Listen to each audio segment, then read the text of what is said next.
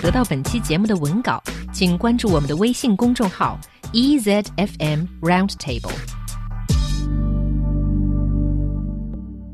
Hello and welcome to Roundtable's Word of the Week. This week we're talking about English expressions that have other countries or peoples in them.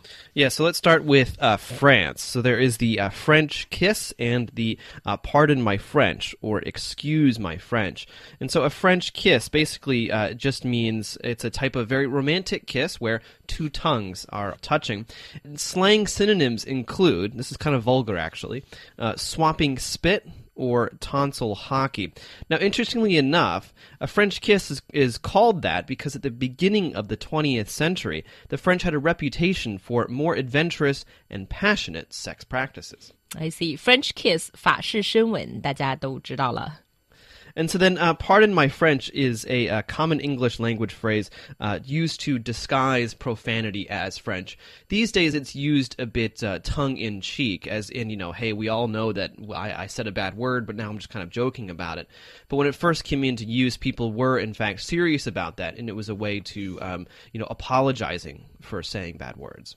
Pardon my French 一般是用在说了一些不好听的话、一些脏话之后，然后呢，请求对方的原谅。Mm -hmm. Now we're going over to Mexico with the Mexican standoff. And so it is a confrontation among three armed opponents. Usually, the origin of the word, at least, uh, came armed with guns.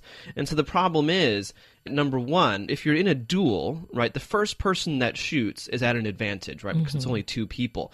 But in a, in a Mexican standoff, because there's three people, the first person who shoots is actually at a disadvantage because then the second person might shoot them, right? And so the Mexican standoff these days has come to mean uh, basically a confrontation or a situation where there is no tactical advantage in terms of first move. It is also perhaps unsafe to try to withdraw from the confrontation. Mexican standoff，我们在西部片里面都看过类似的场景，三个牛仔在一起决斗。那么这个时候，第一个拔枪的人未必会占到先机，因为可能会被下一个人射倒。在现代用语中的 Mexican standoff 可能会指一个比较棘手的政治事件，在博弈当中，最先出牌的人不见得会占到优势。These days, it just comes to mean you know a confrontation where no one has uh, a measurable advantage, and it might not be uh, very wise to try to withdraw from um, the standoff. All right, so now we're going to Greece uh, with the phrase, it's all Greek to me, or it's Greek to me. Basically, it just means that when you're looking at uh, something written down, maybe someone who's speaking to you, maybe some complicated math or diagrams, you look at it, you hear it, and you have no idea what it's supposed to mean. It's all very foreign, completely incomprehensible, so it's all Greek to you. 希腊话是很难学的。那么，当有人说听上去像希腊话一样呢，就是说完全听不懂。And interestingly enough, some historians say this might be a direct translation from a similar phrase in Latin, which means it is Greek, therefore it cannot be read.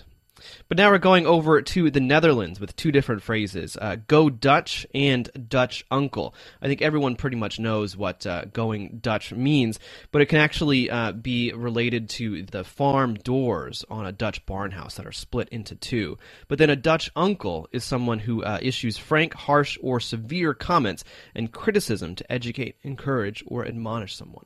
Go Dutch，大家都知道什么意思。我记得在以前的词汇小百科里面，我们也解释过。那么 Dutch uncle 呢，是指老是喜欢教育别人、说话不招人待见的人。Then uh, we're going to Russia with Russian roulette. And so basically, you have a revolver, which is a type of gun. A revolver has uh, six different holes for six bullets, but in Russian roulette, you only put one bullet in one of the slots. You spin the barrel, and then you play a game where each person has to put the gun to their head and pull the trigger. Yes，俄罗斯轮盘赌可不是普通的赌博，而是真的在赌命。那么左轮首先的转轮一转，立刻就要决出生死。I think that's the most stupid game I've ever seen. Yeah, and actually, there's really no evidence to say that this actually comes from Russia at all. Mm. Instead, there was a short story by Georges Georges Surdez in 1937, where he uh, basically explains what he called at the time uh, Russian roulette. But now we're going uh, to our favorite place in the entire world, China, to take a look at some words. So there is the uh, the Chinese Wall and uh, Chinese whispers a Chinese wall, we usually don't use these types of phrases, at least in the United States anymore. They're not considered to be uh, politically correct. So a Chinese wall is basically just an information barrier or a wall, a communication wall between two different departments in the same organization. Usually, these days, we don't call it a Chinese wall anymore. We usually call it a firewall.